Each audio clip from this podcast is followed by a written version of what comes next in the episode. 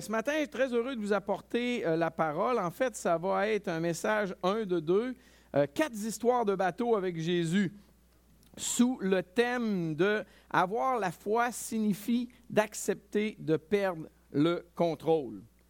Et sous-entendu, de vraiment lui donner à Jésus. En fait, quatre histoires de bateaux, c'est, c'est, pas moi qui ai vraiment prévu ça. quand j'ai monté ce message-là, c'est un message avec quatre histoires de Jésus. Puis à la fin, j'ai regardé, je dis, bon, il est toujours dans un bateau, dans cette histoire-là, les quatre. Et c'était même pas prévu mon affaire. Je l'ai découvert quand j'ai eu fini le message. Et donc, ce matin ainsi que dimanche le 19 septembre, on va terminer. Donc, on devrait voir deux histoires de bateaux ce matin. Je ne veux pas vous montrer un bateau, euh, mais euh, j'aimerais ça regarder ça. Et euh, l'idée derrière ça, en fait, laissez-moi vous poser une question bien simple. Est-ce que vous connaissez Jésus?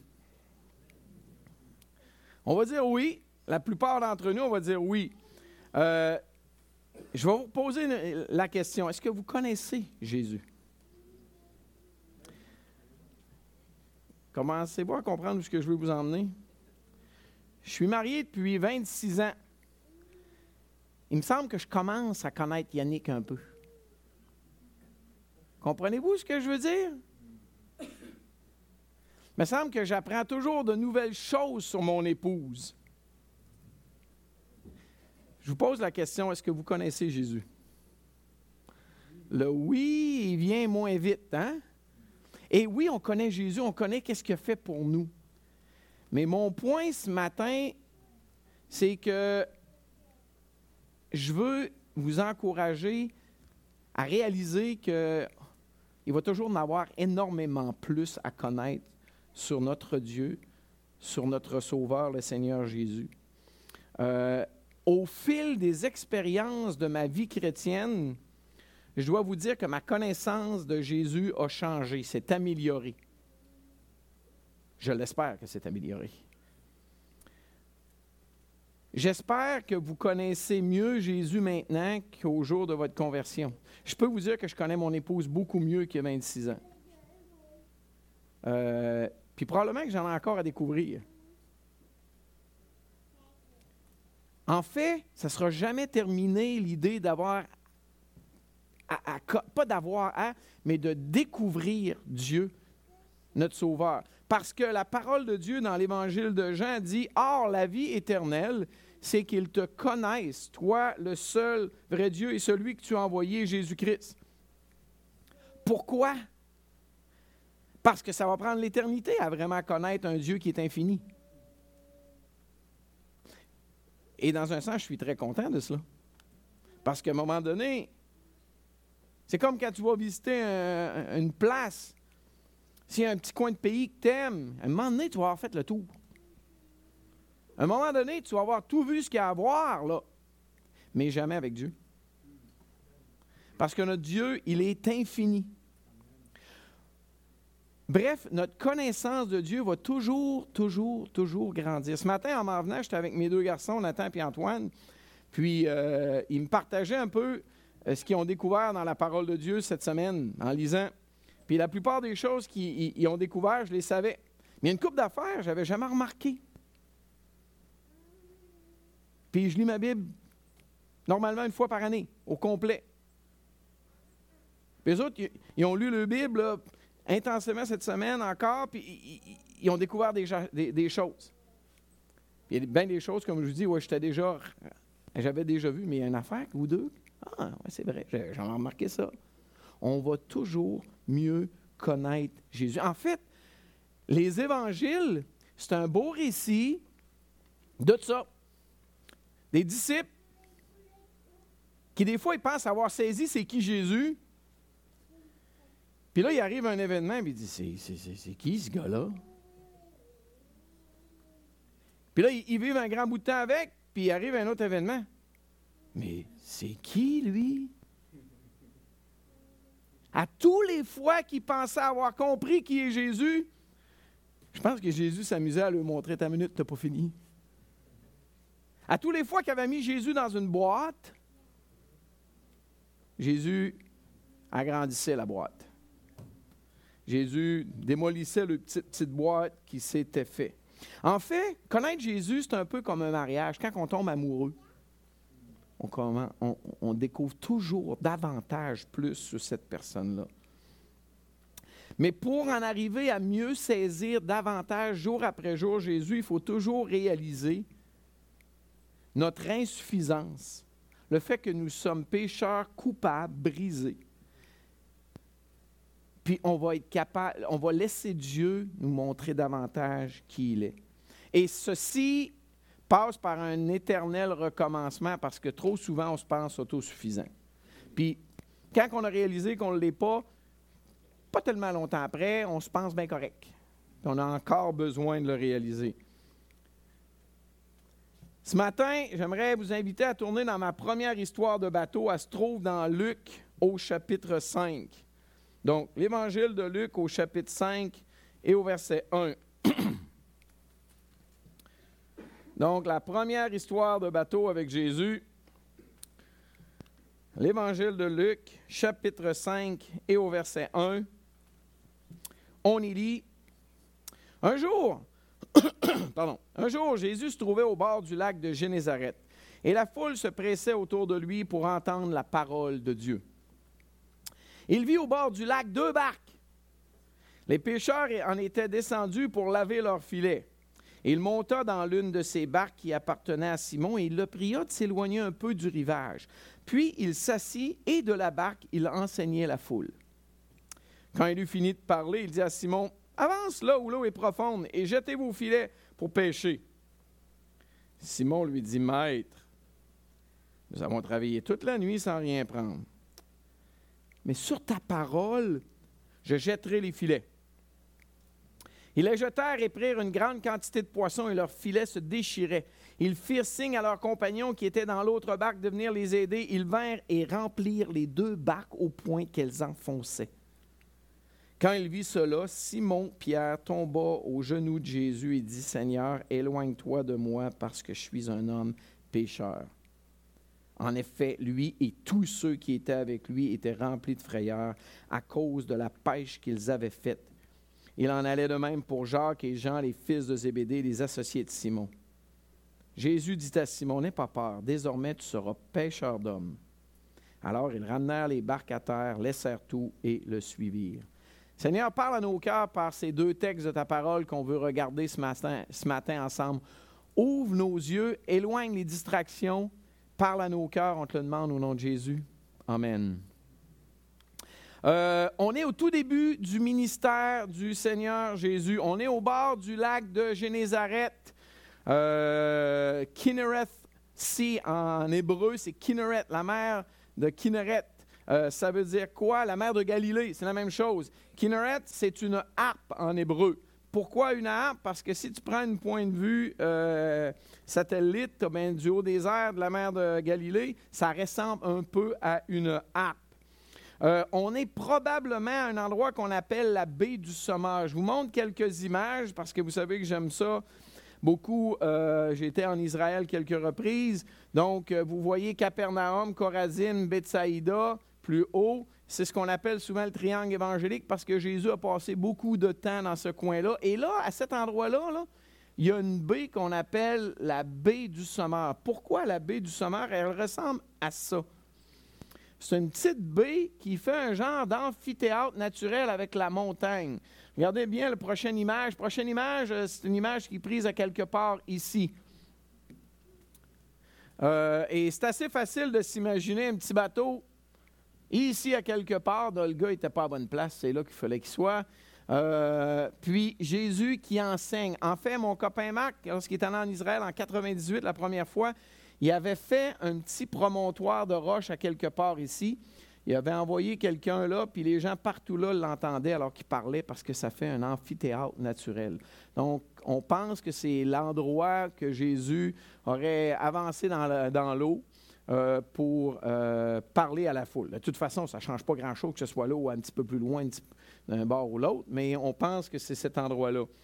Euh, à quoi ressemblait le bateau dans lequel Pierre a fait, ben, Jésus a monté, le bateau qui appartenait à Pierre?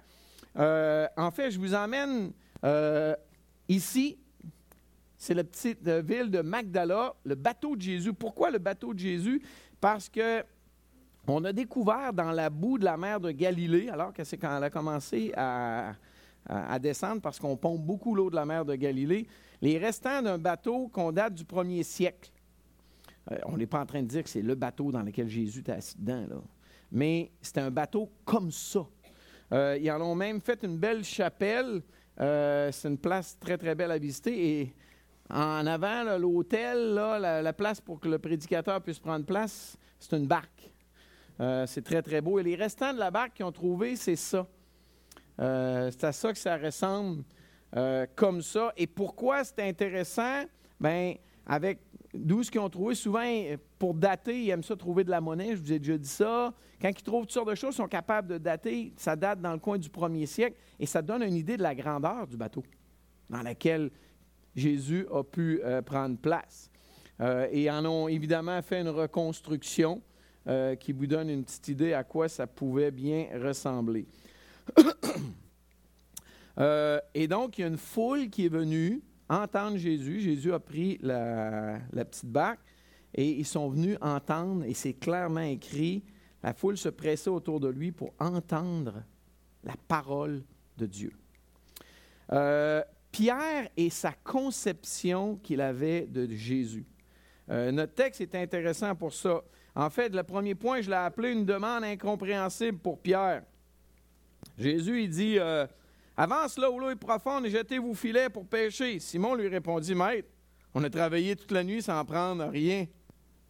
On est quasiment en train d'entendre Pierre, me semble, c'était en train, je, vois Pierre dire à Jésus Écoute, là, Jésus, que toi de la prédication, moi m'occuper de la pêche, OK? Ça, c'est ma business. Ça, c'est mon, mon domaine, OK, là? Euh, c'est comme si on peut entendre ça. Jésus, il est en plein jour, il dit à Pierre, avance-toi un peu, parce qu'il y a un peu plus d'eau. Il jette les filets. C'est pas le temps, Jésus. La nuit, ça n'a rien donné, ça ne marchera pas. Mais à quelque part, c'est comme si Pierre, il y avait de quoi qu'il se disait à l'entendre parler. Il faudrait que je fasse qu'est-ce qu'il me demande. Et c'est exactement ce qu'il va faire. Hein. Mais sur ta parole, je jetterai les filets. Il a reconnu qu'il y avait quelque chose. En passant, n'oubliez pas, Pierre n'est pas un disciple de Jésus, là. Pierre va devenir un disciple de Jésus après cette histoire-là. Pierre, il a entendu parler de Jésus. Jésus commence son ministère. Mais c'est comme s'il reconnaissait quelque chose en Jésus. Est-ce qu'il connaît Jésus grandement? Pas beaucoup, là. Il est tout, tout, tout, tout euh, début. Et là, évidemment, on arrive avec un résultat, disons, inattendu pour Pierre et ses compagnons. Euh, une pêche miraculeuse. Euh, ceux qui me connaissent savent que moi, j'aime ça, avoir une canne à pêche dans les mains, puis aller lancer ma ligne à l'eau. Et j'ai une coupe de moments que j'appelle tout le temps mes petits moments magiques. Là. Je n'ai pas eu beaucoup, là, mais j'ai deux, trois, quatre fois dans ma tête où j'étais à la pêche, soit avec Yannick, euh, je pense que c'est jamais arrivé avec toi, Nathan ou Antoine. Euh, en fin de journée, on pêche, ça mort tout de même bien, et là, c'est la folie. en fin de la journée, le vent s'est calmé et on dirait que euh, tous les truites sortent du fond du lac puis ils s'en vont partout. Et ça se met à sauter. Les truites viennent sauter à la surface partout. C'est où que tu devrais lancer pour pêcher? N'importe où. Puis c'est une après l'autre, ça saute tout le temps, tu te vires de bord, c'est fou. Puis là, ça mord seulement à la mouche, si tu pêches à la mouche. Si tu pêches au verre, ça mord à peu près pas. Mais c'est des moments de fou, là. Moi, j'appelle ça mes petits moments magiques. Ça m'est arrivé deux, trois fois, tu, vires fou. Puis là, il commence à faire noir, puis tout le monde se mêle, puis là, ça, ça va pas bien tout le temps. Mais je parle pas de ce genre de moment-là avec, avec Pierre puis Jésus. Ce n'est pas du tout la même affaire. Celle qui est orchestrée par Jésus là, que Pierre est en train de vivre, c'est complètement divin. Pierre n'a jamais vécu une bonne pêche de même. Là. C'est tellement grandiose qu'il le sait. C'est pas juste un petit moment magique là, où ce que les poissons ont décidé de se nourrir. C'est Dieu qui a intervenu clairement. En fait, Jésus voulait se révéler à Pierre pour aller lui dire de venir servir avec lui. C'est l'appel à son service. Et parfois, Dieu va faire des choses de même dans votre vie où que les, les circonstances vont être divines parce que Dieu veut vous appeler à son service. Euh, Yannick et moi, on en a quelques-unes comme ça lorsqu'on a décidé de déménager de Chicoutimi pour venir servir ici à Sherbrooke. Je me souviens très bien lorsque les anciens de notre Église nous ont appelés, on veut aller, vous rencontrer pour dîner. Euh, pouvez-vous venir nous voir demain ou après-demain au restaurant? oui, qu'est-ce qu'il y a? Euh, il n'y a, aucun problème, venez nous voir. Mais pourquoi? Venez nous voir. OK, correct. Là, on avait eu l'invitation de venir servir ici. Et là, on arrive au restaurant, puis ils nous demandent, ils nous offrent d'aller servir à temps plein et de prendre la direction du camp Brochet. Et là, au début, j'étais un petit peu sonné. Je dis, Seigneur, regarde, on est sur le bord de se décider de venir à Sherbrooke. Pourquoi tu nous mélanges avec ça? Un autre ministère, etc. Euh, mais ça a pris 15 minutes, puis Yannick et moi, se regardé. C'était, ça, ça a juste clarifié notre appel. On est en train de, de se décider à lâcher nos travails, puis venir servir. Et il y a un autre ministère qui nous veut. Regarde, c'est clair que Dieu nous veut à son œuvre. Euh, on aime le camp, mais on va venir continuer le camp Brochet, mais une couple de semaines par été. Puis comme là, cet été, on a pu y aller encore une semaine. Nous, on l'a vu comme une réponse à aller le servir. Notre cœur était ici à Sherbrooke. Euh, je me souviendrai toujours lorsque, dans, le même temps, je demandais une année sabbatique. Euh, puis ça faisait juste quatre ans que je travaillais. Normalement, tu fais pas ça. Et ils m'ont donné mon année sabbatique. Des, événements clairs.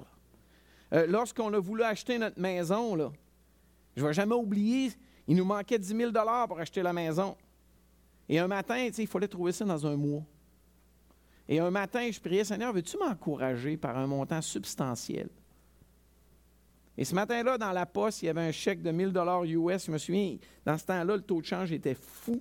Ça, ça a viré 1500 quelques dollars canadiens par un couple de missionnaires, d'anciens missionnaires en Afrique. Pas des, riches, là, des missionnaires. Tout ce que je suis en train de vous dire, c'est que des fois, le Seigneur, il prend des moments, des, des, événements particuliers juste pour vous montrer, là, c'est le temps. Et Pierre a eu ce moment-là dans sa vie. Quel, quel, est le vôtre? Et là, on regarde à la perception que Pierre a de Jésus. Au début, comment est-ce qu'ils perçoivent Jésus, Pierre et ses compagnons? Bien, regardez ce qui est écrit dans, dans le texte au verset 1. Comme un enseignant de la parole, la foule se pressait autour de Jésus pour entendre la parole de Dieu. Euh, Pierre va dire au verset 5, Maître. Comment est-ce qu'ils perçoivent Jésus? Comme un maître, comme un enseignant de la parole de Dieu. Comment Pierre se perçoit-il maintenant dans, notre texte? Je ne sais pas si vous réalisez, mais là, Pierre, il commence à voir qu'il y a quelque chose qui le sépare de Jésus. À la fin du texte qu'on voit, il comprend un petit peu mieux que Jésus, là, Là, je vais utiliser un gros mot pour les enfants qui sont là, là mais il est transcendant. Il, est, oh, il est tellement différent de nous autres. Là. Et Pierre, il va dire à Jésus, Seigneur, éloigne-toi de moi parce que je suis un homme pécheur. Il a tellement fait une grosse pêche qu'il demande à Jésus de partir. Pourquoi? Parce qu'il ne veut pas l'avoir là, non? Parce qu'il a honte de qui il est il a honte de qui il est. Il voit maintenant la différence entre lui et Jésus. Et ça, c'est un point super important. En fait, c'est peut-être qu'est-ce que qualifié Pierre pour son apostolat. Dieu résiste aux orgueilleux, mais il fait grâce aux humbles. Dieu n'a pas besoin d'orgueilleux. En fait, il n'a pas besoin de personne. Il veut utiliser des gens qui réalisent qui ils sont vraiment. Rencontrer Jésus l'a emmené à goûter là, à la sainteté de Dieu, comment Dieu est à part. Résultat, il demande à Jésus de partir. Il voit son inaptitude. Mais là, Jésus le regarde et dit Aie pas peur.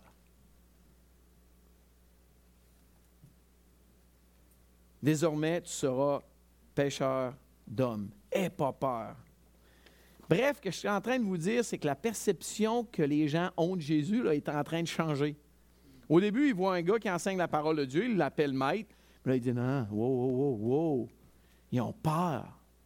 Ils réalisent davantage qui est Jésus. Euh, pas longtemps après, Jésus va, se payer une bonne marche un matin avec ses disciples et une grande foule. Il va aller virer à Nain, partant de Capernaum, une ronde de 10 heures à pied. J'ai déjà parlé de cette histoire-là ici. À la fin de l'histoire, c'est écrit Tous furent saisis de crainte et rendaient gloire à Dieu en disant Un grand prophète a surgi parmi nous. Et Dieu a visité son peuple. Bon, OK. Au début, il y a un enseignant de la parole, un maître, un grand prophète. Dieu a visité son peuple.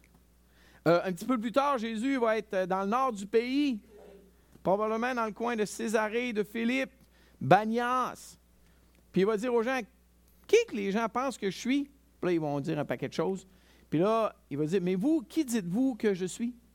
Vous vous souvenez de la réponse? Tu es le Messie, le Fils du Dieu vivant.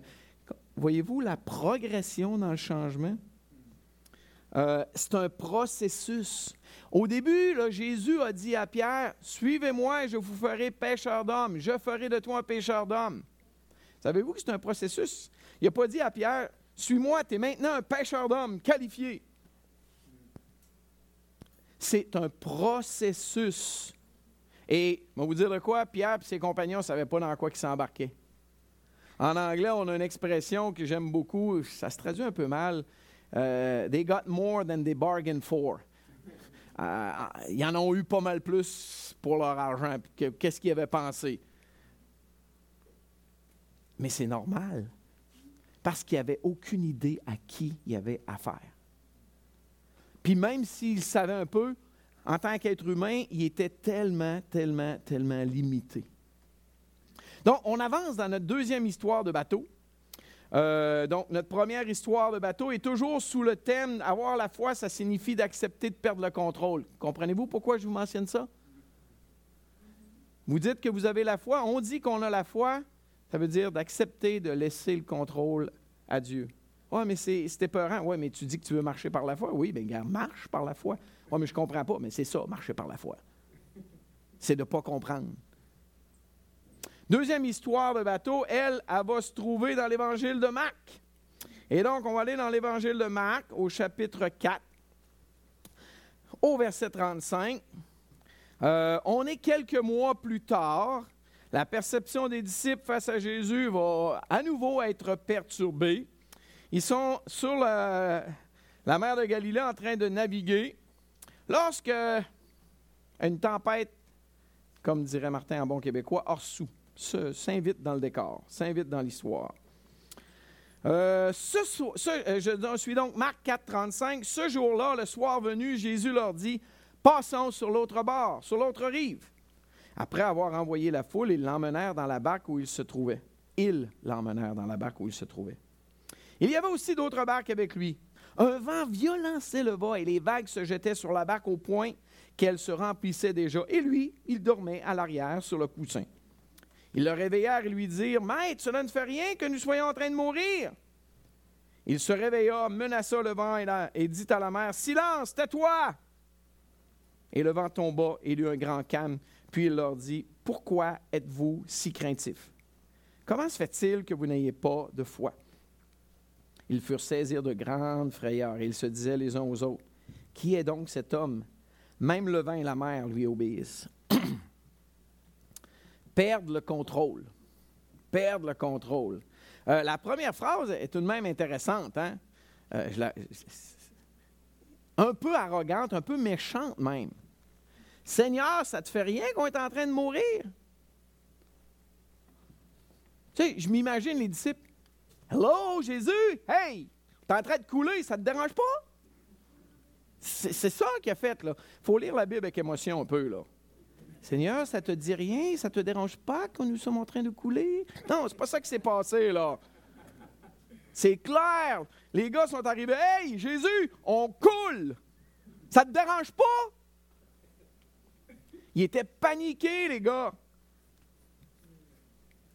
En passant, vous n'avez jamais voulu demander ça à Jésus? Seigneur, ça te dérange pas ce qui est en train de se passer dans ma vie, là? Hello? Ma vie est en train de virer de bord.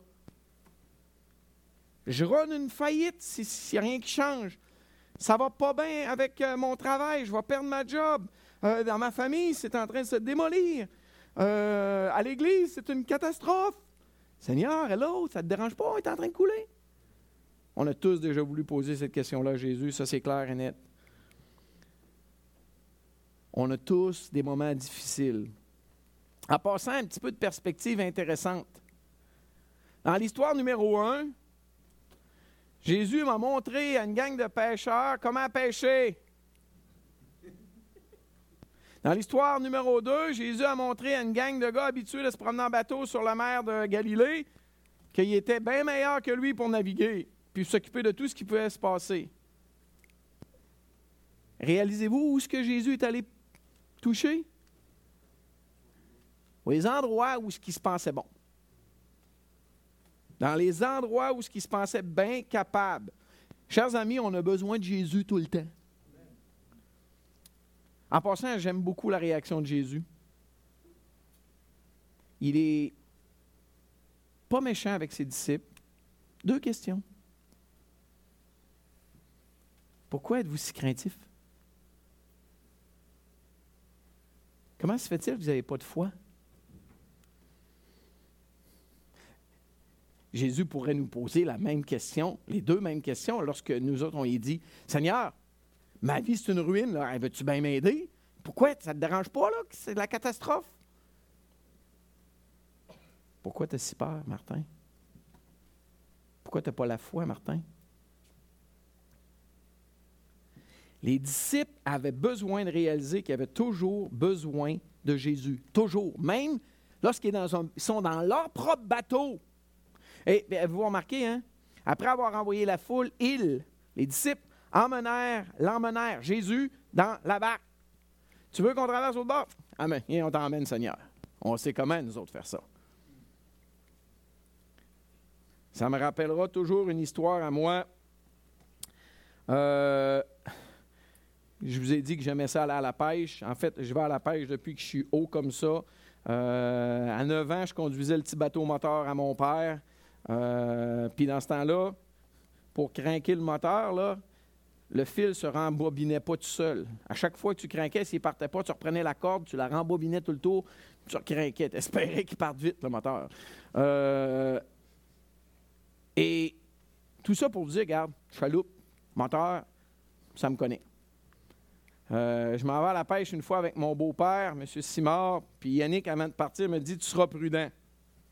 Hey, Yannick, on sent une chaloupe, petit lac moteur deux forces, il n'y a pas de danger de faire accident avec ça, hein? Qu'est-ce que tu veux qu'il m'arrive? J'ai dit ça, Yannick. Mhm. On a failli couler, on a failli se noyer, on a failli mourir d'hypothermie. On arrête tout ça si ça pouvait nous arriver. L'histoire, faire une histoire bien courte, euh, le lac était relativement gros, on traverse l'autre côté, il n'y avait pas de chalet de l'autre bord, pas de chemin, rien. On arrive dans la décharge du lac, une rivière qui sort. Assez grosse rivière, on pogne une truite là, on va aller un petit peu plus loin. On accoste le bateau sur le bord, on va pêcher dans la rivière, ça ne mord pas, on rembarque dans la chaloupe pour repartir. Et le moteur qui a bien démarré à tous les coups du premier coup ne veut pas démarrer. Mais là, la décharge nous attire, la rivière qui coule dans l'autre sens. Et moi, j'ai une grosse chaloupe d'aluminium avec un petit moteur dans les roches. C'est pas fait pour ça. Euh, pas capable de partir. On essaie de ramer, on essaie de se prendre après une grosse branche. On a failli chavirer. On est au début juin dans le nord du lac Saint-Jean. Il fait froid. L'eau est froide. Euh, là, je crie à mon beau-père, on lâche tout, et là, on commence à descendre les rapides en chaloupe à moteur. Euh, je viens à bout de mettre le nez de la chaloupe en avant avec une grosse rame qui n'est pas faite pour bien aller. Puis on descend trois, quatre rapides, puis je viens à bout d'arrêter cela. Bon, là, qu'est-ce qu'on fait? Il faut remonter la rivière. Il n'y a pas de chemin proche, il n'y a rien. Notre, camp est l'autre côté du lac, assez loin. On oublie ça, la nage. Euh, on a réussi en poussant la chaloupe dans l'eau. avec une grande corde à leur monter, à traverser puis se ramener. Et, vrai, comme je vous parle, le dimanche matin, c'était moi qui prêchais à l'Église sur la vulnérabilité.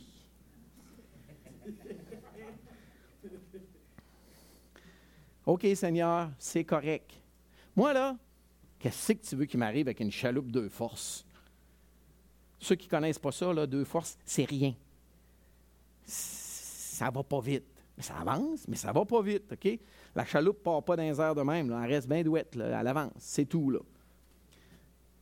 Vous comprenez qu'on on a besoin de réaliser que nous sommes vulnérables. Les disciples, à leurs yeux, n'avaient pas besoin d'aide pour naviguer sur la mer de Galilée. À mes yeux, j'avais garde, il ne peut pas m'arriver rien. Mais Jésus veut nous montrer souvent qu'on est vulnérable. Il veut qu'on vive par la foi. Il veut qu'on ait la foi en Jésus, même quand ça se met à aller super, super mal.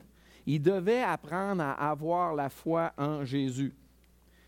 À cause de notre assurance autoproclamée, des fois Dieu doit nous montrer qu'on est vulnérable. Parce qu'on se pense bon. Euh, on doit alors mettre notre confiance dans les paroles que Jésus. En passant, quand les disciples ont embarqué dans la mer, dans le bateau pour traverser la mer de Galilée, Jésus avait dit Allons de l'autre côté. Et les disciples, ils dit On y va. Puis là, la tempête s'est levée en passant. Est-ce que Jésus avait dit que ça va être une belle petite navigation calme sur une mer d'huile, pas de vagues jamais? Jésus n'avait pas dit ça. Il avait dit On va de l'autre côté. Oui, est-ce que vous comprenez pourquoi? Dieu, des fois, il, nous dit, on va y aller par là. Est-ce que ça va toujours être facile? À l'école biblique, à tous les années, je rappelle à mon staff et je me rappelle à moi aussi qu'on est là pour enseigner la parole de Dieu à des gens qui ont des défis comme nous autres.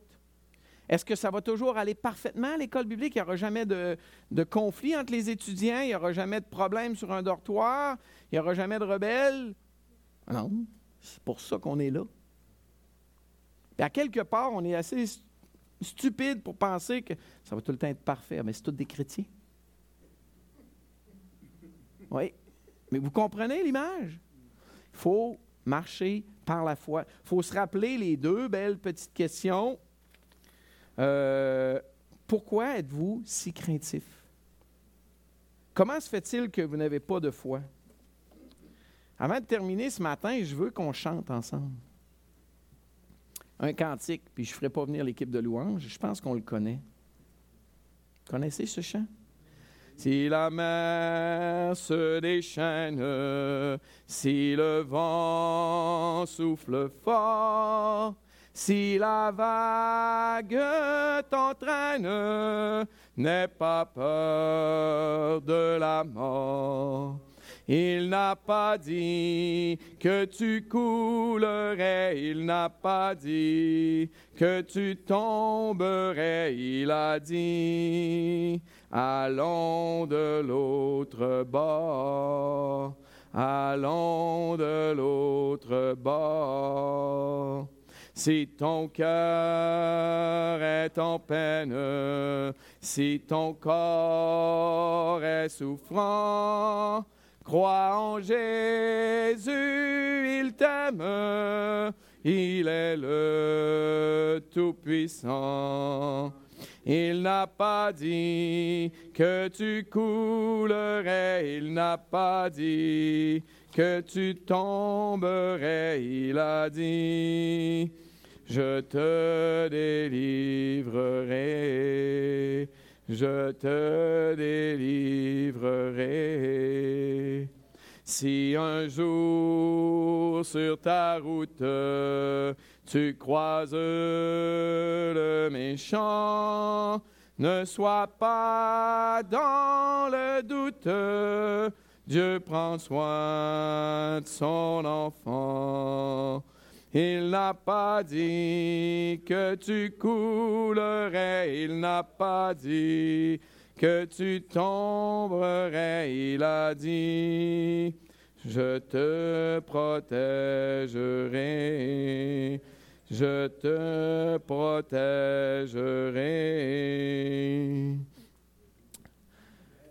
Seigneur n'a pas dit qu'on va couler, il a dit on va de l'autre bord. Et ça se peut qu'il va arriver des tempêtes, ça se peut qu'il va arriver des vents violents. Euh, vous savez, la question, Maître, cela ne te fait rien que nous soyons en train de mourir. Savez-vous c'est qui qui a posé la question?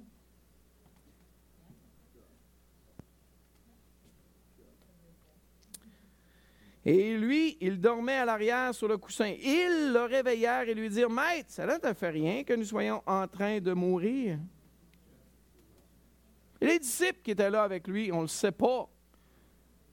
Mais c'est les disciples qui étaient là avec lui. Euh, à la fin, il y a une autre question que les disciples posent. Qui est donc cet homme? Savez-vous, c'est qui qui demande la question? C'est les disciples. Je me suis amusé, OK? On est dans l'évangile de Marc, chapitre 4. Je me suis amusé à aller avant. Vous savez que les disciples avant avaient vu Jésus chasser un esprit impur d'un homme en l'agitant violemment, en criant. Marc 1. Vous savez, avant, dans Marc 1, Jésus, les disciples l'ont vu guérir la belle-mère de Pierre, puis de suite malade et de les, les servir. Dans Marc 1, toujours, euh, et dans Marc 3, beaucoup, c'est écrit beaucoup. Jésus faisait beaucoup de guérisons et il chassait des démons. Au Marc 1, toujours 42, il va guérir un lépreux. De même, clac. Dans Marc chapitre 2, il va guérir. Bien, c'est euh, l'histoire où il y a un paralytique qui est descendu euh, au travers du toit de la maison, puis Jésus va le guérir, le gars repart avec son lit. Marc 2. Euh, Marc 3, guérison de l'homme qui a la main paralysée à la synagogue le jour du sabbat. Comprenez-vous? Puis là, après toutes ces affaires-là, les disciples disent, c'est qui ce gars-là? Si vous pensez que vous connaissez Jésus, il vous en manque un bout. Il m'en manque un grand bout. Oui, on connaît Jésus, on connaît l'amour que Jésus, que Dieu a eu pour nous, on connaît qu'est-ce qu'il a fait à la croix et c'est Amen et c'est gloire à Dieu. Mais ce qui est formidable, c'est que vous n'aurez jamais fini de découvrir ce Dieu-là. Fouillez dans vos Bibles cette semaine. Dieu va vous montrer des choses extraordinaires. Qui est vraiment Jésus? Qui demande cette question? Qui est vraiment Jésus pour toi? Les disciples étaient sous le choc. Pourtant, ils, avaient vu, ils étaient avec Jésus, puis ils avaient vu Jésus faire déjà des tas de miracles. Puis probablement qu'il y en a qui nous manquent dans les évangiles. Vous savez, ils ont peur de la tempête. Ils comprennent une tempête. Ils en ont déjà vu d'autres, des tempêtes. Mais ils ne comprennent pas Jésus. Ils n'entrent pas dans leur catégorie, dans leur boîte. C'est une chose de faire prendre une grosse pêche, mais là, Jésus, il a parlé au vent et à la mer, puis ça a fait, la tempête a fait ça, bang! Plus rien. C'est qui ce gars-là? En fait, vous savez quoi? Il cherchait quelqu'un. Quand il réveille, là, il cherche quelqu'un pour écoper, enlever l'eau du bateau puis les aider à ne pas couler. Jésus a fait bien mieux que ça. Il a arrêté la tempête. Ça, frère ça, c'est tellement incroyable de réaliser cet aspect-là. Les disciples, quand ils réveillent, il dit Faites à part, et nous, bref. Jésus dit Moi, moi, vous en faire une part plus de tempête. Et c'est tellement encourageant. Dieu, ben, je voulais un verset, Éphésiens 3. Or, à celui qui peut faire par la puissance qui agit en nous infiniment au-delà de tout ce que nous demandons ou pensons. À lui soit la gloire dans l'Église et en Jésus-Christ dans toutes les générations et au siècle des siècles. Amen. Ça, c'est le Dieu qu'on sert. Et il n'a pas fini de vous épater. Mais on doit le laisser faire. On doit réaliser qui on est. On doit le laisser faire et dire, Seigneur, je veux marcher avec toi. Je ne suis pas compétent. Et vous allez apprendre davantage, davantage à connaître ce Dieu-là. Or, la vie éternelle, c'est qu'il te connaisse. On en a pour l'éternité à connaître Dieu. Et pendant, sur cette terre, je souhaite que chacun d'entre nous, on puisse connaître ce Dieu-là davantage. Seigneur, merci pour ta parole. C'est formidable parce qu'on sait que cette semaine, tu peux nous révéler un paquet de nouvelles choses sur qui tu es, qui ton Fils est. Parce qu'on n'aura jamais fini de te découvrir qui tu es, qui ton Fils est. Père, aide-nous à réaliser que nous sommes vulnérables, qu'on a besoin de toi en toutes circonstances, même dans les circonstances dans lesquelles nous sommes des experts ici-bas sur cette terre, et à marcher en te faisant confiance. Car on te prie et te loue au nom de Jésus. Amen.